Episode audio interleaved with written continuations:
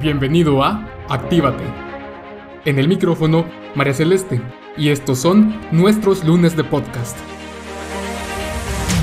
Comencemos. Hola gente activa, ¿cómo están? Espero que se encuentren todos muy bien. Gracias por escuchar un nuevo episodio de nuestros lunes de podcast y acompañarme en un lunes más. Me gustaría que empezáramos de fondo y de lleno con este tema que la verdad va a ser muy cortito, pero con mucha esencia. Hay cosas con las que uno nace y lo digo yo en sentido figurado. Por ejemplo, en mi casa a mí me enseñaron a cuidar muy bien las cosas, pero yo lo llevé al otro nivel. Por ejemplo, estaba yo tal vez en primaria y una vez una maestra me llamó porque quería hablar conmigo, yo no sabía de qué, y tenía en sus manos unos cuadernos y unos exámenes míos y me estaba señalando ciertas, ciertos puntos y me decía, ¿por qué tacha? ¿Usted por qué tacha? Y yo, porque me equivoco, ¿verdad? Pero el asunto no era de si me equivocaba o no, sino que todos mis apuntes estaban en lápiz. Entonces yo, podía borrar, pero yo no borraba, yo tachaba. Y la respuesta a por qué yo no borraba era porque no me quería acabar el borrador. Y ojo, el borrador eh, individual, no el borrador del lápiz. Ese era intocable. Incluso cuando alguien me pedía un lápiz prestado, yo le hacía la aclaración de te lo presto, pero no puedes usar el borrador del lápiz, ¿ok? Si quieres borrador, yo te presto el otro. o sea, era un... Era casi que firmar un contrato para, para poder prestar un lápiz. Me lo tomaba muy, muy en serio. Y me gustaba que las cosas siempre se vieran como nuevas. Hasta la fecha me gusta que mis zapatos se vean como nuevos. Creo que es algo que a muchos nos gusta, ¿no? Y está bien, no quiero malinterpretaciones y me voy a meter mucho en, mi papel para poder dar a entender este punto pero quiero que lo interpreten de una forma a modo de reflexión y no que lo tomen tan literal, ¿ok? Quiero hacer esta aclaración. Bueno, estamos viviendo con cuidado, pero con cuidado de qué? No queremos mancharnos mientras comemos, no queremos mojarnos cuando llueve, no queremos que aparezcan arrugas en nuestra cara y entonces siempre estamos con cremas y con faciales y todo porque no queremos que se vea la edad y los pasos de los años reflejados en nuestro rostro.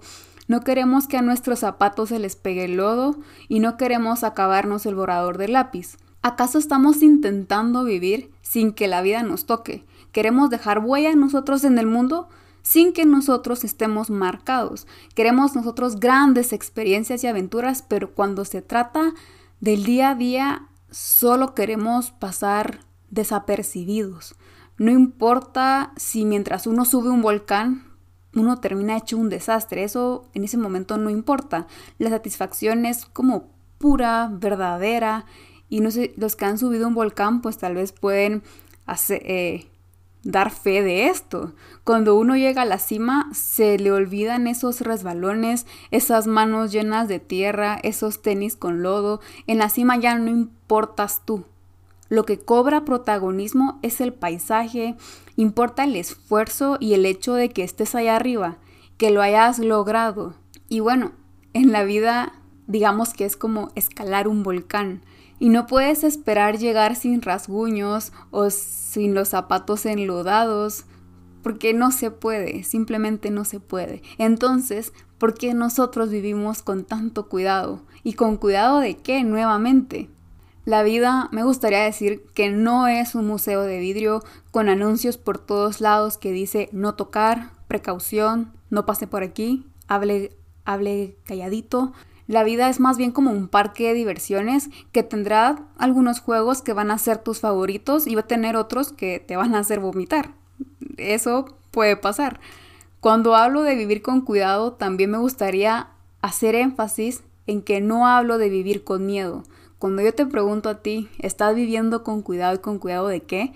No pienses en el miedo, porque son dos cosas muy diferentes y ese ya sería otro tema para otro podcast, porque vivir con miedo, la pregunta sería, ¿con miedo de qué? ¿Con miedo de morir? Porque al final como que ese miedo se va haciendo larguito, tengo miedo de quedarme sin empleo. ¿Y entonces qué va a pasar? Pues no voy a comer y no voy a comer y nadie va a comer en mi casa, entonces todos nos vamos a morir de hambre.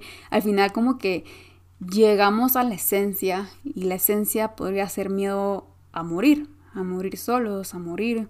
Y entonces lo que sucede es que al final el propio miedo es más mortal que la propia muerte, porque el miedo tiene el poder de convertirnos en muertos vivientes, así como zombies, y nos deja en el limbo, en donde no estamos ni siquiera viviendo al 100% porque tenemos el miedo y tampoco estamos muertos. Entonces es como si navegáramos en ambos mares al mismo tiempo. Y no, justamente cuando hablo de vivir con cuidado, yo no hablo de eso. Vivir con cuidado es como entrar a ese museo y tener cuidado de no tocar, de no hablar muy recio, de no hacerse notar. Y qué aburrido. En este punto ya podemos empezar a darnos cuenta que, entonces para qué entra al museo si no puedo verlo bien, si no puedo experimentar bien la experiencia de ese museo. La vida es para vivirse y con eso quiero decir que no es para verla, es para experimentarla, es para mancharse mientras comes porque la comida estaba deliciosa, es para regresar a casa con los tenis sucios porque tuviste un día épico, es para buscar una toalla porque la lluvia te alcanzó y terminaste empapado. Entonces, ¿cómo esperas tú llegar a esa cima del volcán si te da miedo ensuciarte, si te da miedo que la vida pase sobre ti o pase tocándote? Vivir con cuidado y lo único que yo podría decir en lo que se puede vivir con cuidado es cuidado de tu gente, cuidar tus decisiones, cuidar tus palabras y tus acciones, que no dañen a otros. Eso sí, cuidado de eso y que vivamos de forma ecológica sin dañar a los que están a nuestro alrededor, pero no vivir con cuidado de experimentar, con cuidado o con precaución, de no tomar oportunidades, de no vivir la experiencia al 100%, ¿cuántas veces te quedaste tú sentado solo observando por miedo al que dirían o por miedo a ensuciarte, cuando la experiencia y la vivencia estaba enfrente de ti? ¿Cuántas veces? ¿O cuántas veces dijiste que no ibas a ir a una fiesta porque no tenías que ponerte? Pero realmente no se trataba de qué te ibas a poner, se trata de la experiencia en sí, de celebrar, de festejar, de convivir. Podría dar muchísimos ejemplos de esto, así que la pregunta aquí que me gustaría dejarles el día de hoy sería, ¿estás viviendo con cuidado? Y si sí, ¿con cuidado de qué? ¿Y que ese cuidado pues que tenga un fundamento, ¿no? Así como vivir con cuidado de proteger a los tuyos. Porque eso, como les digo, sí se vale. Pero en mi caso, que estaba viviendo con cuidado de no acabarme el borrador de mi lápiz, ¿realmente tenía un fundamento? Pues no.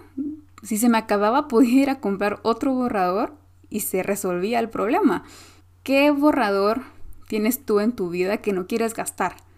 Y esa es la pregunta que te dejo a ti el día de hoy. Y si la quieres compartir conmigo, yo encantada. Así que, de verdad, como les dije, este era un podcast con esencia y al grano. Gracias por quedarse siempre hasta el final. Cuídense mucho. No se olviden de encontrar cuál es ese borrador, porque es la tarea que les queda a ustedes el día de hoy para poder reflexionar y comenzar a hacer esos pequeños cambios que pueden ayudarnos en nuestro día a día. Así que cuídense mucho, yo los veo o nos escuchamos en el próximo lunes de podcast y antes de que se me olvide, si ustedes ya son de los pocos que tienen Telegram, porque algunos todavía no tienen, otros tal vez ya, pues los quiero invitar a que se suscriban a mi canal y que sean de los primeritos que estén ya ahí adentro, donde me gustaría compartir con ustedes reflexiones y contenido exclusivo. Me pueden encontrar como arroba coaching está muy fácil y de verdad de todo corazón espero verlos ahí. Ahora sí, yo me despido y nos vemos en el próximo lunes de podcast. No te olvides de seguirnos en redes sociales como Coaching Actívate y suscribirte en YouTube para activar la campana y ser el primero en recibir el nuevo contenido.